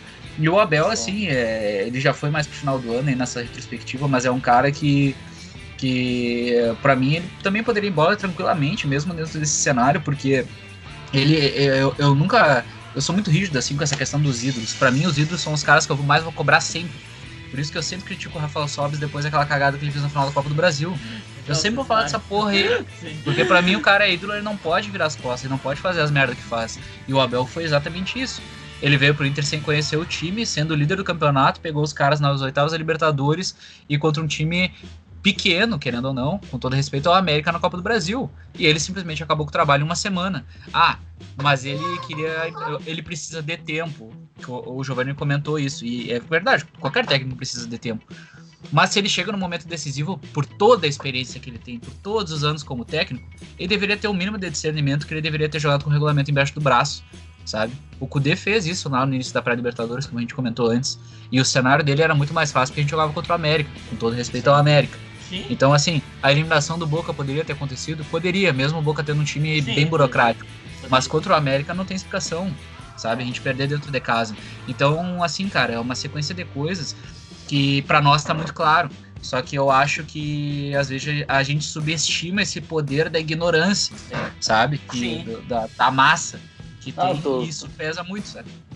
Tu, tu resumiu, tu resumiu, Ayrton. Só que eu acho que tem que pegar como exemplo justamente essa eleição que o, que o Barcelos se elegeu, e querendo ou não, era um cara que estava sendo bastante criticado justamente, injustamente, né, por ter participado da, da direção do Medeiros, e o cara ganhou, e muito por essa galera que acompanha mais as propostas, sabe? Eu acho que, que eu acho que tem- ele tem que pegar como exemplo isso aí e fazer e tocar o projeto dele, cara, porque se ele for se apegar no que, que a- essa torcida, essa parcela acha, aí ele não vai conseguir fazer nada diferente. Com todo respeito, assim, já no começo ele fazer, ah, vamos, manter o Abel até 2021, até o Não, final de é. 2021. Aí, pelo amor de Deus, né? Aí ele vai jogar tudo que ele propôs, né? Tudo que ele mostrou pra torcida fora, já no começo. E, e não, eu não acredito nisso, sabe? Eu acho que é, é, essa torcida realmente ela é prejudicial em bastante coisa. A gente ouve demais, a gente vai num, num boteco da vida, a gente, é o que a gente vai mais ouvir, porque esses caras realmente só assistem o Globo Esporte e, e pegam e, e vão no YouTube. E donos da vê bola, donos da bola também. Donos da bola, pegam o YouTube, que hoje a galera ela assiste bastante YouTube, vai em qualquer influencer aí falando merda, já, já, já começa a repassar, então é, é assim que funciona hoje, sabe? Mas é um, ele, acho, ele tem que pegar o exemplo dessas eleições e ver que todo mundo está apostando em novas ideias. E quem, quem, quem tá ligado nas propostas dele sabe que é um cara que, que não quer mais esse tipo de, de gestão no Inter, né? Essa gestão do- dos amigos aí. Então, sei lá, cara, eu acho que o Abel acho que até tem que ficar até fevereiro por, por para não prejudicar mais assim o ano, sabe? Mas é, o, o próximo passo depois que, ele, que acabar o contrato dele é, é fazer uma carta de despedida agradecendo e tchau, sabe? Não dá mais para ficar com esse tipo de, de gestor de uma equipe assim só na base do vamos ver o que que dá, sabe? O cara chegou aqui falando que a gente ia brigar pelas três competições, velho, sem saber de nada que acontecia dentro do clube. Sem conhecer um jogador da base do Inter. Então, como é que a gente vai apostar num cara desse pro, pro resto da temporada, sabe? Não tem que dar ouvido para esses caras achando que, ah, não, agora o Abel devolveu o Inter, não sei o que. O cara ganhou cinco jogos, dois a gente foi eliminado e três a gente ganhou no, Brasil, uh, no Brasileirão contra times fracos, sabe? A gente ganhou do Botafogo, a gente ganhou do. do qual foi o outro Bahia. time? Bahia. Bahia. Bahia caindo aos pedaços. Então, pelo amor de Deus, né? O único o time... Botafogo foi um, foi, um, foi um jogo tenebroso, né? A realidade foi essa. Ah, o único Sim. jogo bom que o Inter fez foi contra o Boca Juniors e a gente foi eliminado, cara. E os caras querem não, botar essa... foi um bom jogo. O Palmeiras foi um bom jogo. Mas não foi um jogo de dominância, né? foi um jogo jogou... ok. É, o Palmeiras tipo... foi um jogo ok. Sim, mas, é, mas foi um bom jogo no momento que o Palmeiras vinha. Foi, foi um jogo assim, ó. É, foi, foi um jogo questão assim, ó. Pô, o Inter é um time competitivo. Foi um jogo assim para mim. O Inter Sim, é um time que jogo. consegue competir. Mas contra o Boca, o Inter realmente foi dominante. O Inter criou chance o tempo não, inteiro para ganhar. Um é, foi um dos grandes jogos do ano. E, e, Só que, cara, é muito pouco. A gente, mesmo fazendo esse grande jogo, a gente foi eliminado. E, e o primeiro jogo foi uma vergonha dentro do Beira Rio. E, e o Leomir tava na beira do gramado, mas o Leomir falou na coletiva que é o Abel, que passa por tudo pelo pois Abel. É. Então não vem meter essa que depois que o Abel, que o Abel voltou da Covid, o Inter melhorou porque ele tava ali no gramado. Não, não, não, não. Isso aí não me pega. O complicado, gente, é que assim, tem esse torcedor, né? Que é um torcedor assim que ele não tem memória, né? Ele vive no eterno presente. É, é impressionante, é. ele vive no eterno presente. Então, por exemplo, tem, tem certos torcedores assim que eu vou falar do Abel e o cara lembra de 2006. Só que o Abel treinou o Inter em 2007, o Abel treinou o Inter em 2008 e o Abel treinou o Inter em 2014. Ele teve três passagens depois de 2006. Sim. Ninguém lembra. 2014, então, é um, é um ano assim, ó, que para muita gente tu fala, ele, ele, não lembra, assim, ele parece que não aconteceu. 2014, o Inter do Abel, a última passagem do Abel pelo Inter. O Ayrton falou assim: ah, vamos ver o que, que o Abel fez em 2019. Não precisa nem 19, vamos lá, vamos ver qual foi a última passagem do Abel pelo Inter. Tem, como é que foi o Inter em 2014, gente? Caiu fora pro Ceará na Sul-Americana, Bahia na Copa do Brasil, ou o contrário, tanto faz, Ao perdeu. Contrário. Perdeu no Beira Rio, inclusive. É, perdeu no Beira Rio dois jogos. Perdeu todos os jogos. É. Perdeu todos os jogos, inclusive. Aí o segundo turno brasileiro levou cinco da Chapecoense. Cinco. Quatro do Jogo Grêmio. do He-Man. Jogo do He-Man. E quatro do Grêmio. Numa época que nós estávamos numa sequência invicta em geral. É, muita gente disse que é ali que virou a coisa. Eu não acho, acho que foi depois. Mas tudo bem. Levamos quatro do Grêmio. Aí pegamos uma vaga na Libertadores. E tem gente que tem a cara de pau. Tem que ter muita cara de pau de dizer que o, o Agui jogou fora. A Libertadores 2015. Que se o Abel ficasse, o Inter ia ser campeão. Gente, se o Abel ficasse em 2015, o Inter ia ser eliminado na primeira fase da Libertadores 2015. Cara, olha como é que o Inter foi para aquela Libertadores. Aquele jogo com o Figueirense. Meu Gol Deus. do Elton Silva com o lançamento do Paulão. Aos 50 minutos. Aos 50, aos 50 minutos. 1x0 do Beira Rio. Com gol do Paulão de bicicleta. Meu Deus, cara. Ah, o torcedor, às vezes, ele se faz de palhaço, né? E assim que o Inter se classificou. Mas eu acho que é, eu, eu acho que isso daí é ignorância mesmo. É realmente não, não lembrar os fatos, sabe? Não, não é nem que o torcedor ele, ele faz de uma forma maldosa, como a gente como a gente acha assim, é o cara ele não lembra mesmo, ele se apega no fator nostálgico, no nome, no símbolo. Ele acha que isso vai fazer com que o Inter sabe? E, mas é o, é o pensamento popular, sabe? E eu acho que é muito difícil a gente mudar isso, porque é uma coisa enraizada em vários costumes que vão até além do futebol.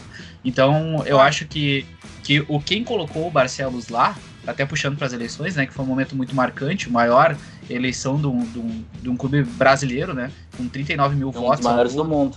Um dos maiores do mundo. E são, eu, eu, eu, separaria talvez entre torcedores ativos e passivos, sabe?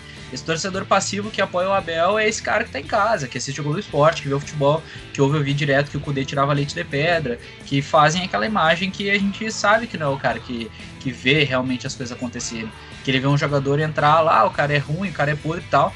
Mas a gente sabe, cara, hoje em dia no futebol brasileiro, uh, que a gente tava falando dos grandes jogos ali quantos grandes jogos a gente teve no ano do futebol brasileiro, gente? Sabe?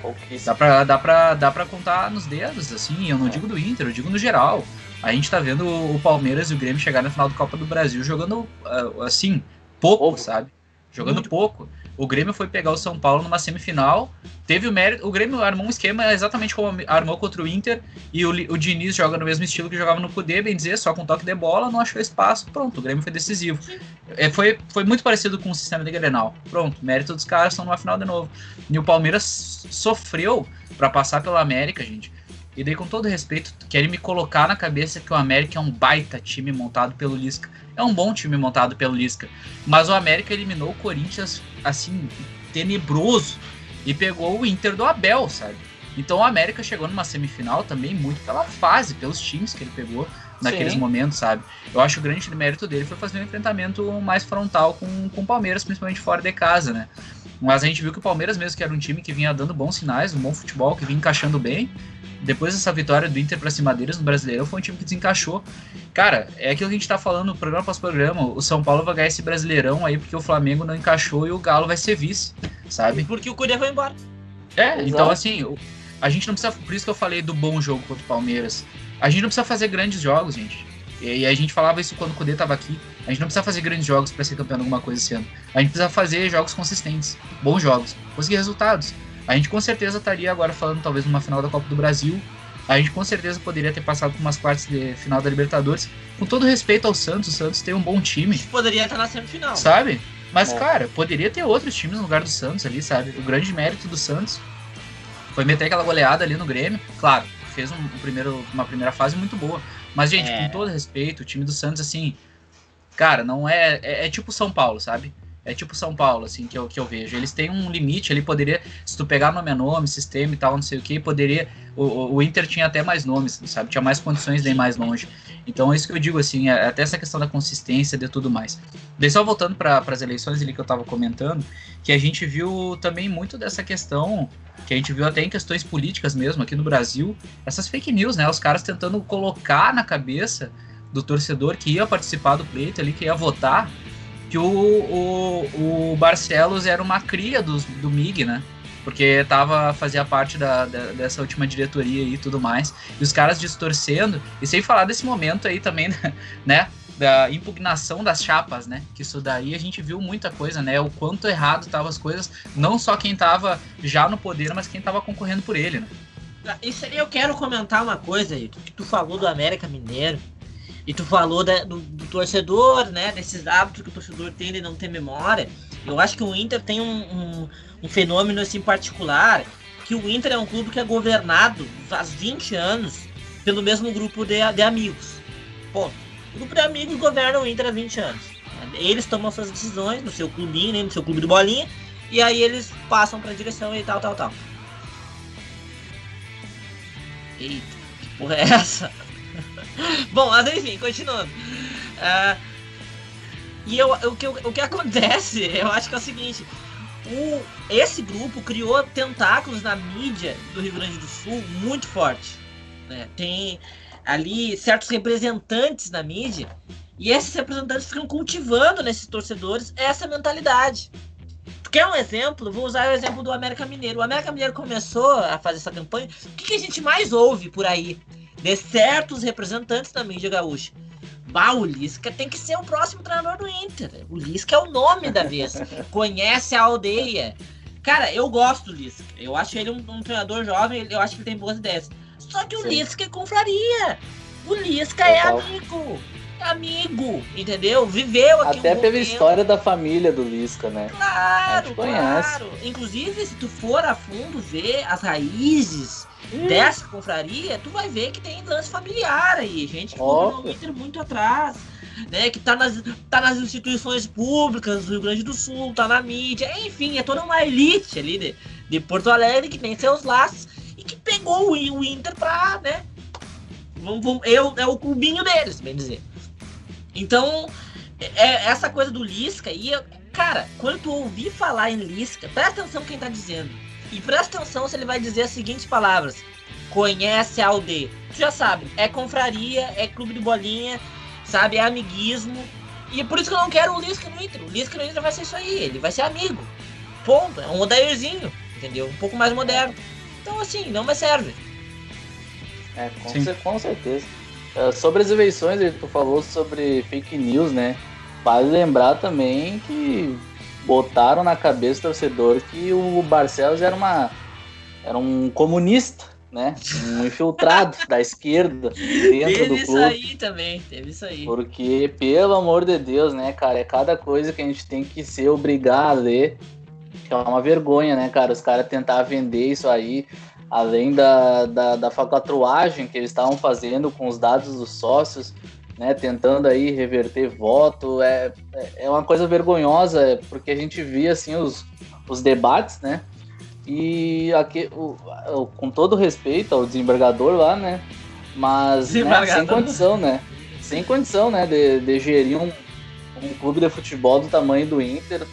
As ideias que ele mal apresentava, quando era perguntado sobre alguma coisa, fugia muitas vezes. Barcelos sempre respondendo uh, direito, né? E ele fugia da, das perguntas e aí querendo passar aquela imagem de um coitado de, que é torcedor colorado, chorando aí na mídia, sendo que tava fazendo tudo aquela falcatruagem, é. querer roubar a voto lá, roubando dados dos sócios, né? Pelo amor de Deus. E outro, outro assim, é, a, a, a, forma como terminou né, essas eleições, a gente tem que lembrar né, que ia ser impugnada a chapa do Aquino, e daí, para não trancar o pleito, né? Para não ter um. Pra gente não entrar em 2021 sem diretoria, foi. Né, digamos que deram uma colher de chá para os caras para que fosse decidido na, na votação de fato, né? E até o sistema de votação acho que é um ponto que a gente pode discutir, né? Porque a gente sabe que hoje em dia quem vota são os sócios. E, e isso me faz pensar, Diego, se daqui a pouco, se não fosse aberto para toda a torcida, uh, o Barcelos não teria entrado, justamente por causa dessas fake news e dessa ignorância mesmo que eu comentei antes, sabe? É. Até que ponto isso é. não poderia ser um problema daqui a pouco, sabe? Essas falsas promessas, essa questão de querer colocar o cara, como a gente vê, né? A gente viu aí recentemente lá em Porto Alegre os caras querendo meter, né, que certo candidato é comunista, que não sei o que, e a gente ia ver isso no futebol. Infelizmente, a gente vê um reflexo disso na, na, nas eleições ali. Mas pelo menos a gente viu um cara que pode estar entrando agora para mudar esse cenário, né? Esperamos que, que sim. E um dos últimos pontos que eu queria puxar agora, gurizado, que é um ponto mais geral, que a gente que até gostaria de ter falado antes. Eu acho que falando do elenco do Inter, assim, apesar das lesões, das atuações, foi um ano muito.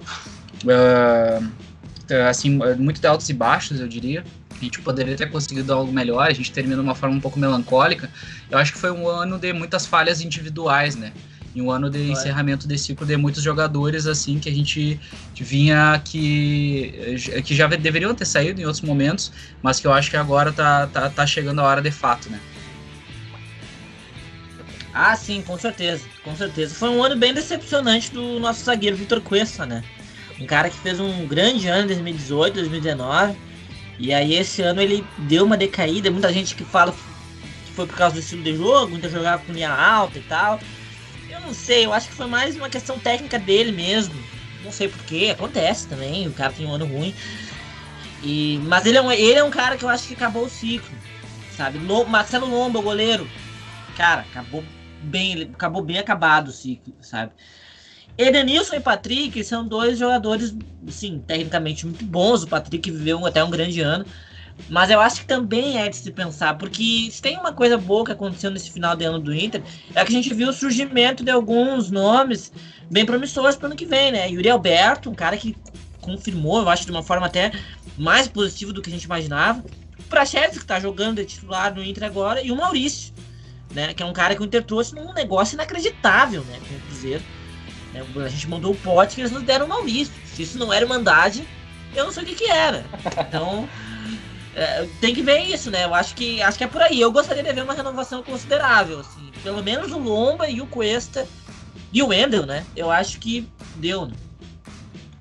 É, com certeza. Eu, eu acho que desde 2017 a gente vem com, com uma leva assim, de jogadores que são muito abaixo, né? Se a gente for pegar assim, nome por nome, são caras que desde, de, desde, a, a, desde 2017 a gente vem contratando jogadores assim medianos, né, cara? Tipo, ou que fazem uma temporada razoável em outro time, a gente vai lá e busca, ou que é um sonho da diretoria há anos atrás e depois traz.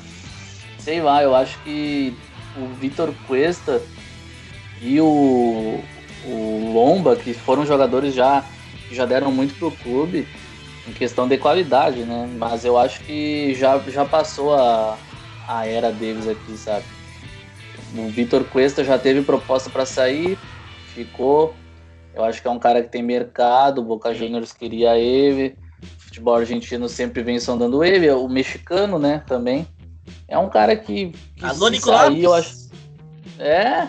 Se, se, se, se sair, se sair o Vitor Aí Cuesta... a gente não vai pra 2021, né? E a gente volta pra 2017, é. daí, né? Ah, daí é brabo, né, cara? Eu acho que a gente já fez algumas limpas, algumas limpas aí legais uh, durante esse ano aí com o Barcelos. Vários caras saíram. Eu acho que tem que continuar fazendo essa essa limpa, sabe? Esses jogadores da Série B são caras que estão, parece com esse sentimento impregnado ali. Eu não, não curto, sabe? Mas é, o Wendel já tá desde 2017, o Edenilson também, mesmo sendo um cara que é importante pro time, eu acho que se a gente repusesse com caras de qualidade não iam fazer tanta falta, sabe? Eu até, se fosse para tirar a gente, assim, eu eu ia escolher o Lomba, o Cuesta e o Wendel, né, dos, do, dos titulares. Porque o resto, ainda o Patrick, ele é um cara que eu gosto muito é um cara que, que recuperou o futebol dele e most, tá mostrando da melhor forma. Acho que ainda tem a, a, mostrar, sabe? O Edenilson também é um cara de qualidade, mas o resto, assim, acho que dá para mandar embora bem tranquilo. O Danilo Fernandes, não sei porque ainda tá no Inter, sabe? Então são caras que já estão aqui comendo o dinheiro do clube faz anos. O D'Alessandro acabou de sair, então fica mais fácil fazer esse processo, sabe? Acho que, que chega, o Potker a gente já conseguiu mandar embora. É um cara que não tem mais contrato com o Inter. Olha só coisa boa. O, o, o Valdívia agora. Coisa boa isso, né? O Valdívia também acabou o contrato do cara. É um cara que não vai mais dar despesa pro clube.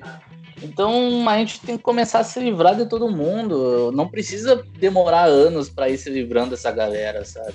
Chega, já não ganhou título, não ganhou nada o Vitor Cuesta vão, vão chorar que nem houve pro Nico Lopes, foda-se, daqui a pouco ninguém mais lembra do cara. Porque não ganha nada. O Nico Lopes também, o Nico Lopes fez dois, três anos aqui.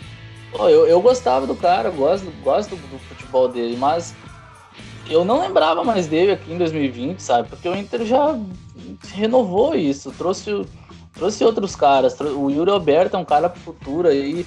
A gente tem um cara que é de seleção, né? O guerreiro no time, então quanto for, se tu for renovando para caras que forem melhores que eles, não tem por que não ficar, uh, não se desfazer desses caras, sabe? Acho que já deu o tempo.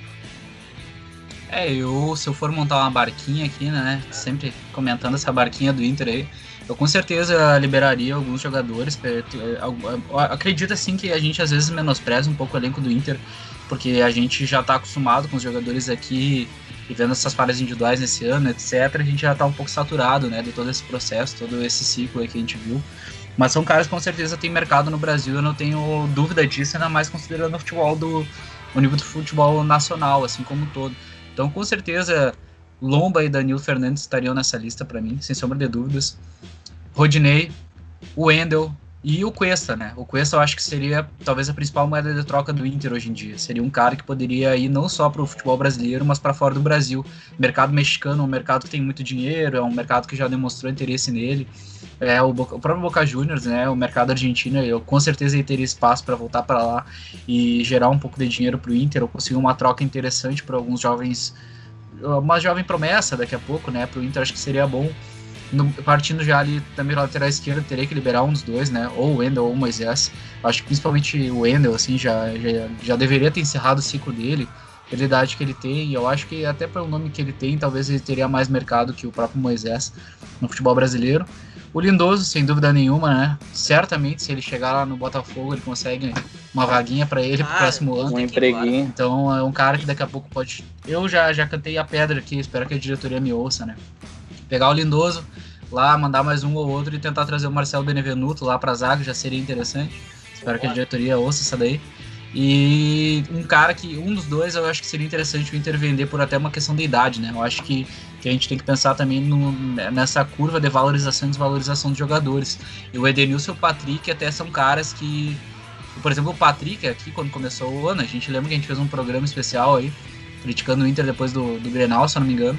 E a nossa capa, o Patrick tava lá, né? Depois o Patrick acabou até calando a boca da torcida. Mas é um cara que conseguiu se reinventar e a gente não sabe até quando pode ser isso, né? Então, daqui a pouco talvez seria interessante negociar ele por um, um valor bom, até porque é um cara é, que já tem um pouco mais de idade, né? Isso eu acredito. Então. Eu acredito que se, se chegar a proposta para qualquer jogador do Inter, eu não hesito, entendeu? Aham, aham.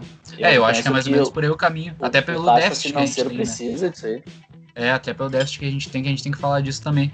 E o Leandro Fernandes no ataque, ele também é um cara que poderia sair, assim, né? Não, não tem muito por que ficar. A gente já falou da, da liberação do Musto e do D'Alessandro com a aposentadoria. Também porque já dá uma liberada boa, né? Na folha salarial do Inter. Então acho que se partisse por esse caminho aí, a gente poderia já dar uma, uma organizada boa e daqui a pouco conseguir boas trocas, né? Como foi o Potker com o Maurício. Acho que, que tem espaço para fazer isso daí com outros clubes. E também pra gente puxar. Um, ah, vocês querem falar mais alguma coisa sobre isso? Eu quero, eu quero falar dessa barquinha aí.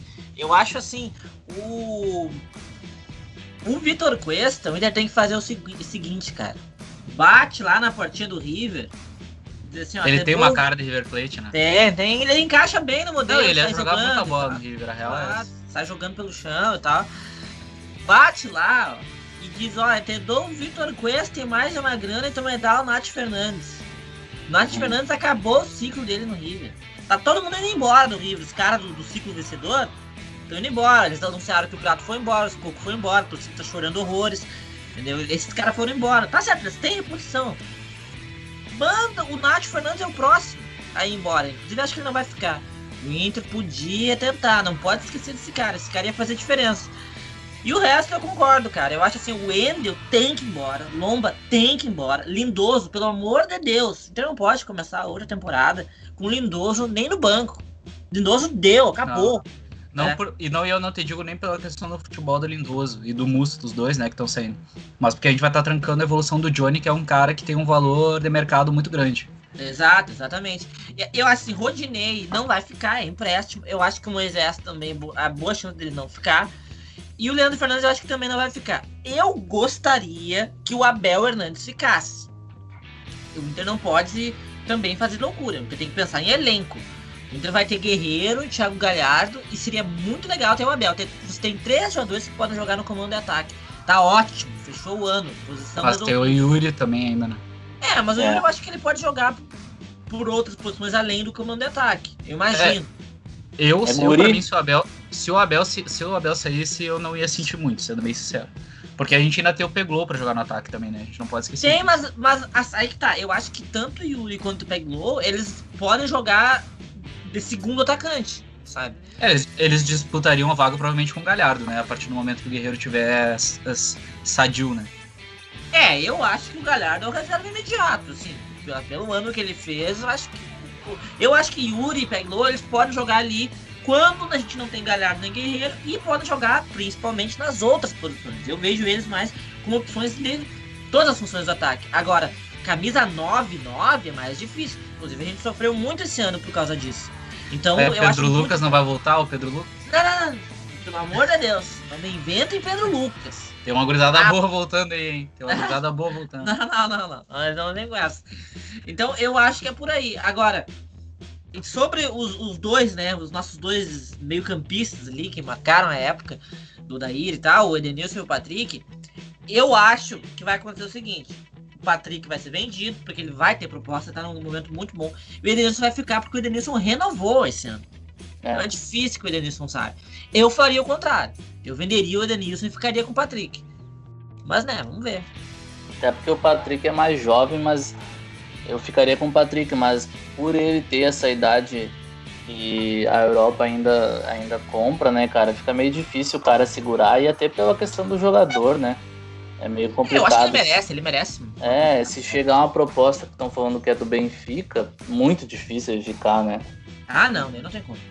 Mas, mas, sinceramente, eu acho que se o Inter vendesse o Patrick, eu acho que nessa questão da curva de, de, dessa curva de dos jogadores, eu acho que se chegar uma proposta, nesse momento seria mais interessante vender o Patrick, porque eu acho que o Edenilson ainda tem mais mercado que o Patrick, sabe? Eu acho que o Edenilson é um cara mais ah, renomado, um cara que já ganhou mais títulos. O eu acho sim. tem mais eu nome no, no eixo eu do São Paulo, o Patrick tem mais nome.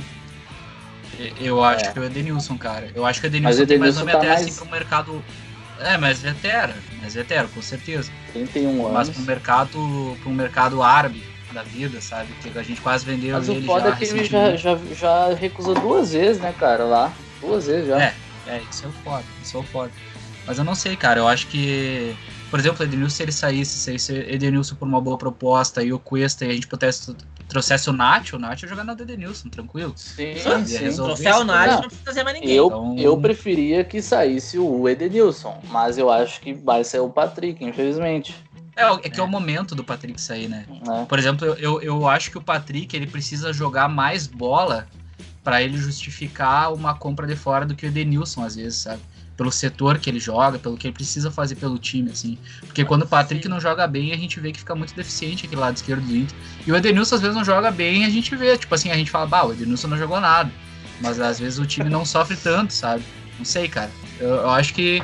Mas enfim. Mas justamente por ser muito dependente do Patricão, né, cara? O Patricão. É. Mas eu acho que se tornou, se tornou dependente. Eu via o Inter, Sim, principalmente na, na época do Cudê, muito dependente do Edenilson que era o cara que fazia a fusão no meio. E o Patrick Também. não, o Patrick era reserva, né? Jogava Bosquilha. Então, eu, eu não sei. Eu acho que o Edenilson ele é um cara mais fundamental pro time quando ele tá em alto nível. Claro, claro. O Patrick, Sim. ele tem uma característica que o grupo do Inter não tem, que é a vitória individual. Sim. Mas o Inter consegue opções para jogar ali. Agora, o Edenilson, cara, ele é um, ele é um arangues, sabe? Então, assim, é muito raro. Mas, pelo momento e tal, eu, eu venderia o, Edenilson. Acho que ele tem mercado. No eixo que o São Paulo, olha, ele foi campeão com o Corinthians, quem sabe? É isso que né? eu digo. Ele, ele, ele tem mais. Eu acho que ele tem mais nome, sabe? Apesar do Patrick ser um cara que jogou melhor esse ano. O Patrick é adorado lá no eixo, cara. Nossa é, senhora. É, principalmente não, o Patrick no, no, o Patrick no Flamengo, os caras iam curtir muito ele, assim. Sabe? Tu, tu Fazer um negócio com o Flamengo. Tu viu uma matéria sobre o Patrick do Globo Esporte, da ESPN, e nos comentários, bah, o Patricão, eu sim, queria no meu sim. time, o Patrick é foda, não sei como a torcida do Inter reclama. Tipo, sempre assim os comentários. Sim, sim, sim. É, cara, não sei. Ah, eu acho que assim, a, a, grande questão eu acho que seria negociar um desses dois justamente por essa curva, né? De ascensão e queda aí que pode ter numa próxima Agora, temporada. Se chegar a proposta pelos dois, eu vendo os dois. Também. É, dá pra vender, dá pra vender, porque eu acho que a gente tem jogadores que estão subindo, né? A gente viu o Prachete é, sendo um cara mais ativo agora no final da temporada. As, as reposições, cara, tem que repor bem também, né? Tem, sim, traz, sim. traz um cara top. O Bosquilha, Prachete e Maurício. Sim. Sim, sim. Mas tem que Mas trazer o próprio um. Tyson, né? O próprio Tyson que tá pra chegar, a gente pode montar Tomara que chegue, né? Um Johnny, Prachedes, Bosquilha, Tyson, Guerreiro e, e é, o, Galhardo o Johnny, Guerreiro, sabe? O Johnny tem que botar a jogar porque é um cara que já tem sondagem pelo que estão falando, já tem sondagem. Então exato. tem que botar a jogar, né, cara? Então eu acho que, que é um caminho interessante pro Inter, sabe? E até pra gente ter esse futuro 2021. E, gurizada, eu acho que o último ponto que falta a gente falar dessa retrospectiva de 2020 é a despedida do Dali, né? A despedida do Dali nesse final de ano foi até uma despedida um pouco melancólica, assim, por ele não poder estar tá jogando no Beira Rio com a torcida, né? Mas pelo menos encerrou com uma vitória, né? Eu acho que foi importante isso daí para ele poder sair um pouco mais com a cabeça erguida do Inter. Foi um ano que ele não conseguiu ajudar tanto o clube como a gente esperava. Já falava desde o começo do ano, né? Que, que ele já tá vetera mesmo e até ele vai sair e vai querer continuar jogando futebol, né? Mas teve essa leitura de perceber que realmente no Inter não ia conseguir render mais, né? É surpreendente que ele queira jogar ainda, né? Vamos torcer para que ele faça boas escolhas, né? Não vem daí para um nacional da vida, né? Pelo amor de Deus. Mas tirando isso aí, né? Foi bem, bem melancólico, bem triste a despedida dele, né? Ele não pôde nem jogar os 90 minutos, era um jogo ainda que valia três pontos pro Inter. E torcida, sem torcida no estádio, um jogo que também não valia muita coisa. É uma pena, é, realmente se, ele precisava ter uma, uma despedida mais digna, né? Vamos torcer para que nesse ano agora, 2021, a gente consiga, né? De preferência logo, no primeiro semestre, ter um jogo com torcida, né? Se Deus quiser, com a vacina já. E aí a gente fazer um, aquele amistoso com Chivas, né? Tem que ser com Chivas, não me inventem de trazer Goma Louro aí. Jogo Inter e Chivas. Pra comemorar esse, a despedida do Dyer, né? É, cara, é, é um momento que a gente até fica meio sem saber o que falar, assim, mas é que o D'Alessandro como jogador não tinha muito mais o que acrescentar, né, cara? A real é essa e só que ele ainda se sentia na, no direito de, de querer jogar, né? Então até agora ele vai vai escolher um novo clube para ele. Aí estão falando bastante no Penharol, até porque ele vinha conversando com o Aguirre e com o Forlan. Então acho Verdade, que o, destino, tá lá, né? é, o destino dele pode ser o Penharol, acho que é o mais é até mais, melhor, né, do que o cara pegar e pro Nacional, pela história que a gente tem com, com os dois clubes. Mas eu fico triste porque não teve torcida, enfim, acho que ele mere, merecia uma despedida como a gente viu lá na Europa, como a gente viu do Totti, como a gente como a gente viu do Cacilhas com o Real Madrid, enfim, ele merecia uma, uma despedida massa desse jeito e eu acho que vai ser bem legal se a gente conseguir fazer uma despedida assim com ele, com o estádio lotado. Eu acho que não vai ser tão cedo, eu não consigo imaginar esse ano ainda, pelo menos no primeiro semestre, a gente tendo estádio lotado. No, até a gente pode é, ter público, mas como está sendo na Inglaterra,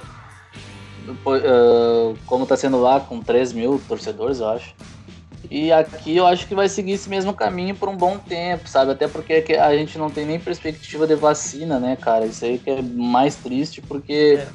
afeta não só no, no futebol, como na nossa vida aqui, né, cara? Em qualquer merda que a gente faça, tá afetando. Então no futebol não ia ser diferente. O D'Alessandro, infelizmente, teve que se despedir sem torcida, o que é um crime. Porque é um cara que ganhou tudo aí no Inter e Espero que um dia volte, né, cara? Um dia volte aí como coordenador técnico, coordenador de base. Sei, o cara merece seguir um caminho dentro do futebol no Inter também. É um cara que tem total respeito aí da torcida, dos outros times. Então, espero que ele siga fazendo o que ele gosta, mas que escolha o, Penharol e não o Nacional, né? Que daí vai ser menos chato de acompanhar ele.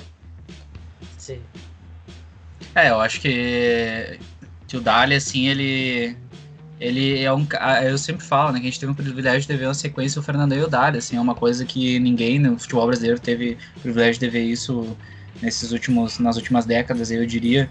O, tirando o goleiro, né? No caso, como foi o Rogério Senna e o Marcos, né? No Palmeiras. Mas é um, é um ciclo que vai se encerrando e daqui a pouco a gente pode estar iniciando mais um aí com o Tyson, né? Que seria um cara até que já teve uma relação importante com o Dali quando os caras dividiam, né? Dividiam na concentração e tal. E tudo mais. Seria até bonito ver essa passagem aí do, do Dali, né? Da camisa 10 do Dali é. para o Tyson daqui a pouco. Então, mais um motivo para o Tyson firmar, né? Mais, mais um motivo para ele, pra ele é, firmar. Pois é. É, eu vi então, falarem que, era, que ele ia vir no meio do ano, né? Eu é, quero agora. Se o Inter, o Shakhtar pediu 800 mil euros. O Inter teria que desembolsar 5 milhões agora de reais. Ah, tá na hora. Agora é, vai. É alô, do, alô, 2 milhões pro Abel. Aí, ó, quem defendeu.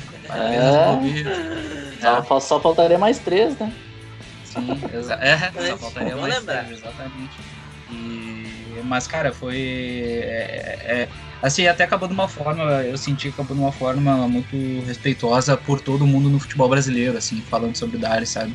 Uh, vendo as lives depois, vendo os programas, todo mundo comentando sobre a importância do Dali, de ser o maior gringo que jogou aqui no Brasil, de, de ser um cara que realmente marcou a época aqui pro Inter e como se identificou com essa camiseta, né? Um cara que vinha de fora e ficar tanto tempo no Virou brasileiro. É, não... Oi? Sim. Virou brasileiro, inclusive. É, exato, né? O cara tem cidadania, o filho dele é daqui. E a gente viu muito a respeito do, do, do próprio eixo, né? Da, da mídia no, no, geral, assim, falando do Dali. Isso foi uma coisa. Esse, essa, esse respeito em relação a ele, a despedida dele, eu acho que foi muito bonita, né? E até a gente viu a própria torcida do Grêmio, muita gente aí uh, reconhecendo a grandeza do cara e vendo como que ele representou o Inter. E agora que a gente reclamou tanto do Dali esse ano, né? Falou tanto do Dali desse ano aí, nos últimos anos. Mas agora que ele encerrou o ciclo, acho que é o momento da gente realmente agradecer tudo que ele fez pelo Inter, porque, porque é algo que dificilmente a gente vai ver tão cedo de novo em um time brasileiro, assim mesmo, né? Eu acho que o, o cara agora que representa um time brasileiro mesmo é um Cássio no Corinthians, assim. É, não sei que se é criticado todo o tempo lá, né? Sabe? Então é, é uma coisa mais ou menos assim que a gente vai ver daqui para frente. Mas já foi essa finaleira, né? Ele decidiu realmente terminar o ano e sair fora. Até tá treinando com o Inter, na realidade, né? Não, parou, agora e... parou, né? Agora, agora parou em definitivo. É, Era é, até tava, o dia 31. Contrato. Tava treinando com o Inter. E é isso. Mas eu, eu acho que esse aí, né, gurizada, 2020 que a gente pode falar, eu acho que foi mais ou menos isso, né? É. Por aí. Não sei, não sei se tem mais algum tópico. Vocês é. querem fazer. Querem falar um pouquinho sobre o que vocês esperam de 2021 ou a gente faz um outro programa aí pra falar sobre isso? Não, dá pra falar rapidinho. Dá pra falar. Então vamos lá, toque o baile aí, o que vocês esperam para essa temporada. E essa temporada que 2020 ainda não acabou, vai terminar em fevereiro. E a gente também vai ter que ver como é que vai ficar os calendários desse ano de 2021, né? Aham. Cara, tu sabe que quando o Inter voltou da Série B em 2018, cada ano eu estabeleci o objetivo, né? Então 2018 meu objetivo era o seguinte: tem que ganhar o estadual e conseguir uma vaga na Libertadores. Não ganhamos estadual, infelizmente, mas conseguimos uma vaga na Libertadores. Foi um bom ano. 2019, ganhar um título. Chegou a hora. Conseguimos uma vaga, o primeiro passo foi dado, agora ganhar um título. Chegamos na final, 45, 90 minutos, perdemos o título. 2020 eu não sabia bem dizer. Eu pensei, não, vamos começar alguma coisa aí, um novo jeito de jogar com o Kudê. Não deu muito certo, mas acho que tem uma semente aí. Agora, para 2020, o que eu espero é que de fato ocorra um rompimento com o modelo que governa o Inter nesse século. É isso que eu espero. É, é, eu acho que vai ser uma grande, uma grande decepção com o Barcelos se ele não, não, pelo menos não tentar. Ele tem que romper com esse modelo, tem que colocar uma coisa nova. Então, para mim, eu espero que o Inter é, ganhe o estadual, né? E faça um, um, fique no G4 no brasileiro. Essa é a minha esperança. E o resto, ideias novas. Plantar semente nos próximos anos. Claro, né? Jogar Libertadores, ligar o Brasil, quando vê, a gente ganha. Não, não quero cair para o América Mineiro de novo, né? Não quero cair para um time pequeno. Mas se cair para um time grande, não vou reclamar.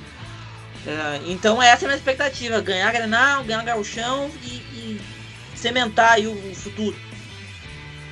É, eu acho que não, não muda muito o meu pensamento para 2021.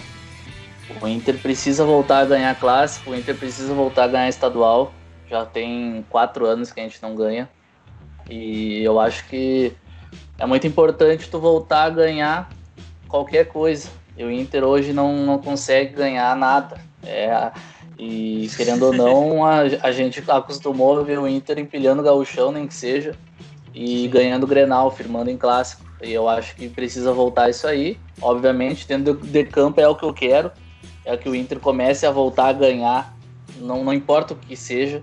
Mas fora de campo, ali no campo da política, a direção, a gestão, eu acho que precisa mudar o jeito de, de tocar as coisas. Não pode mais ser na base do vamos ver o que vai dar, vamos trazer alguém que a gente conhece. Não. Conhece a é aldeia. Estudo, é, conhece a aldeia. Para mim é estudo, para mim é profissionalismo. Tu não vai ganhar no, no achismo, na base do achismo mais. Tu vai ganhar com trabalho, tu vai ganhar com muito estudo e com jogadores comprometidos com a história do clube. Eu acho que a gente tem que começar a usar a nossa base direito, contratar jogadores que não sejam tão caros, contratar caras que conhecem a história do clube. O Barcelos deixou bem claro isso, que ele quer jogadores comprometidos com a história do Inter, então que faça valer. E parar de gastar meio milhão para cada cara que chegar aqui no, em Porto Alegre. Tem que parar de gastar tanto, começar a usar mais a base. Aí sim a gente começa a trilhar um caminho um pouquinho mais, mais vitorioso, né? Porque chega de ficar todo ano falando a mesma coisa, todo ano repercutindo as mesmas, os mesmos erros, o mesmo estilo de, de gestão. Então, eu acho que a gente tem que começar a focar em outras coisas. Outras coisas. O Inter tá, tá repetindo faz anos essa mesma coisa, sabe? De, de, de contratar caras velhos, ruins, pagando bilhões, trazendo técnico a cada temporada, bruxismo. É a mesma merda todo ano jogadores que, que fazem o seu grupinho Desabafo. É. Desabafo. É, querendo ou não, é um desabafo, né? E só falando, eu não sei se vai falar sobre o calendário, Ayrton, mas eu tô já aberto aqui com, com pode o falar, calendário do futebol brasileiro aqui. Só não tem da Libertadores, mas eu acho que é fevereiro. Aqui, o estadual começa dia 28 de fevereiro. Aí tem a Copa do Brasil 10 de março. O Brasileirão 30 de maio. E o final da temporada seria dia 5 do 12. E, a, e as final, a final da Copa do Brasil em outubro. Aí tem a Supercopa em março, que é o, a gente não vai participar, né? A gente não vai ganhar Sim. no Brasileirão e não vai ganhar a Copa do Brasil. Enfim, eu acho que é um calendário muito apertado, né? A gente vai terminar agora em fevereiro, no começo de fevereiro, o Brasileirão. E já vai começar o estadual 20 dias depois, praticamente. Então não vai ter férias, né? Esquece. Vai ser na base da, do trabalho mesmo. Então acho que vai, o Inter tem que renovar esse grupo, sabe? Porque é um grupo que eu vejo que tá muito tá muito apegado ainda às coisas ruins do passado do Inter. E a gente não pode mais ter perdedor nesse grupo. E antes de encerrar, eu queria só falar um pouquinho que foi um ano o único. As gurias representaram, né? Foi um ano bom para as gurias coloradas, ganharam Gauchão, chegaram nas quartas de novo do Brasileirão e torcer para que mantenha o projeto. Eu acho que vai melhorar, né? Com o Barcelos vão dar mais foco no futebol feminino. E também uma das propostas deles é que o, as gurias passariam a jogar no Beira Rio. Então a gente vai, jogar, vai ver as gurias no Beira Rio esse ano. Vai ser massa isso. Sim, sim. As gurias também terminaram o ano sendo bicampeãs gaúchas, né? A gente, a gente viu esse título acontecer agora no finalzinho da temporada. As gurias também fizeram uma ótima competição no, no Campeonato Brasileiro Feminino sendo uma das primeiras colocadas no, na parte de pontos corridos, depois é. acabando caindo para o Havaí Kinderman, né, que foi o, foi o vice para o Corinthians, que é a grande potência do futebol feminino, né, como sempre a gente, a gente tem visto isso. Mas os gurias estão com um trabalho bem sólido, né, a gente viu uma base bem formada esse ano, os mesmos nomes vão tendência que se mantenha para essa próxima temporada e a, a, probabilidade de a gente conseguir alçar voos maiores é grande, né? As gurias acho que bateram na trave, poderiam ter ter conseguido uma final, talvez, mas, mas uh, foi uma, uma boa campanha né, no Campeonato Brasileiro Feminino, assim, uma boa classificação, ficando em terceiro lugar, se eu não me engano, né, só atrás do Corinthians e do Santos. Isso. E, e só falando então sobre o meu parecer para a próxima temporada, 2021, uh, eu acho que é muito importante, o mais importante de tudo é a gente quebrar esse ciclo na questão da diretoria, né? Que é o que a gente viu acontecer em todas essas últimas temporadas, que é a forma de pensar futebol e de gerir o clube mesmo, de ver como que o Inter está defasado dentro de um ambiente do futebol brasileiro onde tu tendo um mínimo de organização tu consegue se destacar. A gente vê que alguns clubes se destacam muito pelo dinheiro que tem, como o Palmeiras e o Flamengo, mas o Flamengo também tem muito dinheiro, claro que pela cota de televisão, toda aquela história que a gente já sabe, mas também foi um time que soube se reorganizar durante alguns anos para conseguir estar onde ele está agora, né? E eu acho que o Grêmio também passou por isso. O Grêmio é um time que consegue ainda se manter bem competitivo ano após ano, sabendo utilizar a base. E, e tirando esses três clubes, agora o São Paulo tá, tá retornando. Até tava vendo o pessoal da ESPN falando que, que sobre a, a gestão do Raí, né, como diretor. E falando que se o São Paulo for campeão agora, beleza, né, o Raí conseguiu algo, mas a realidade é que durante todo o período que ele teve lá, ele gastou muito mais do que deu retorno.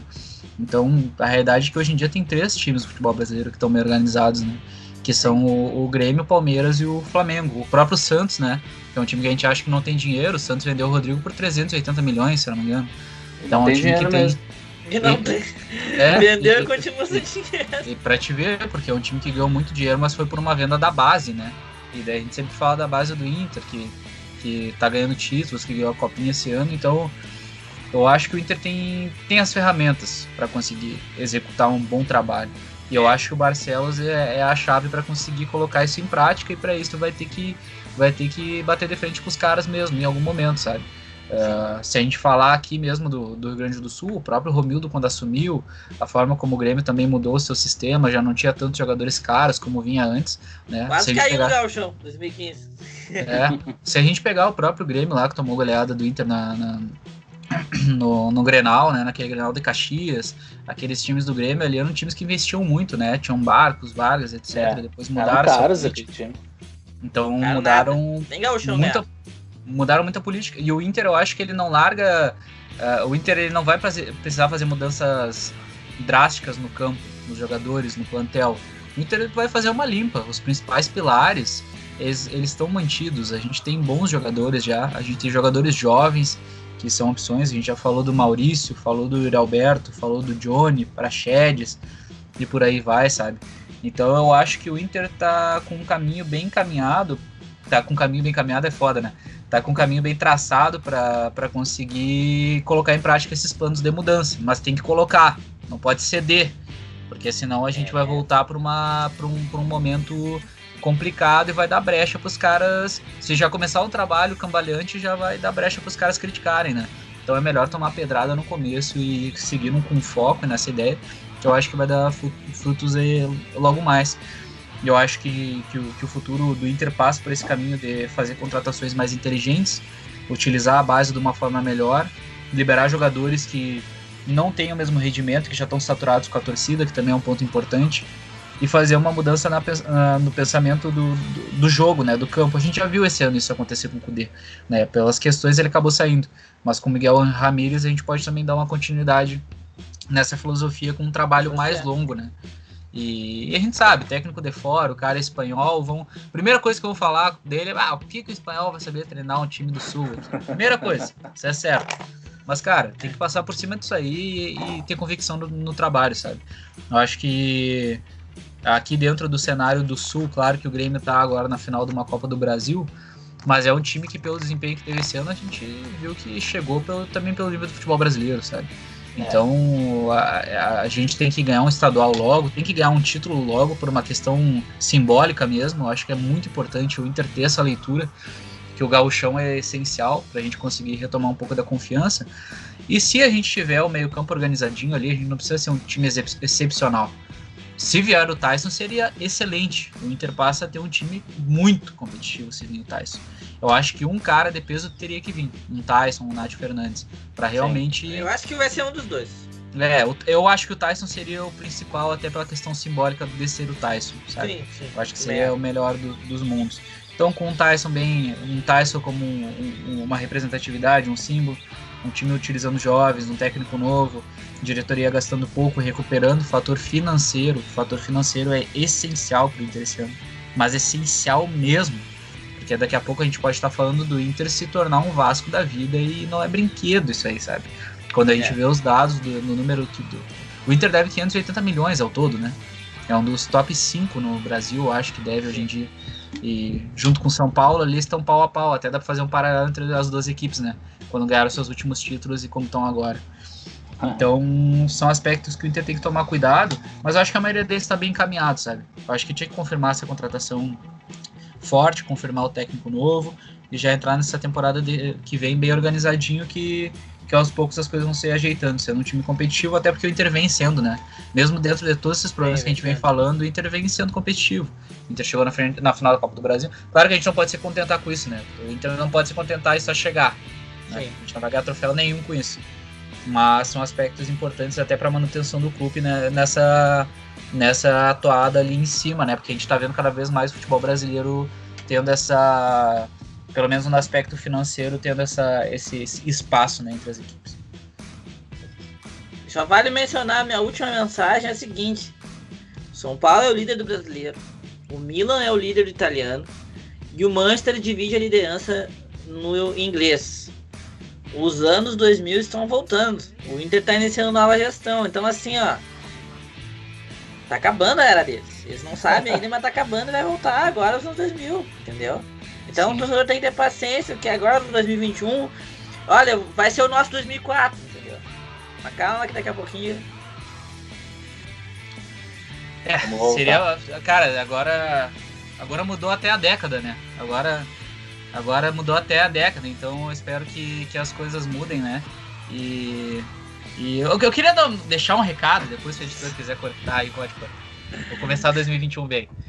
Queria mandar um abraço. Aí, ó, que a gurizada, né, triste, que o D'Alessandro teve que despedir sem torcida, que o Beira-Rio tá sem torcida. Eu queria mandar um abraço para você, torcedor. Você que tá na praia.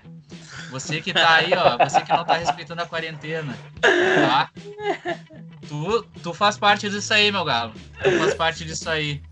Fica em casa, pô. Fica em casa, tá? Se cuidar. Pra gente poder voltar a ver o Colorado mais de perto em 2021. Os caras estão de, É. de sacanagem, estão de brinquedo. De brinquedo, né, cara? Os caras na praia querem depois ir no Beira Rio com o cara. Sai fora. Ah, não, vai, não leva lá, não leva Das duas, uma, né? Das duas, uma.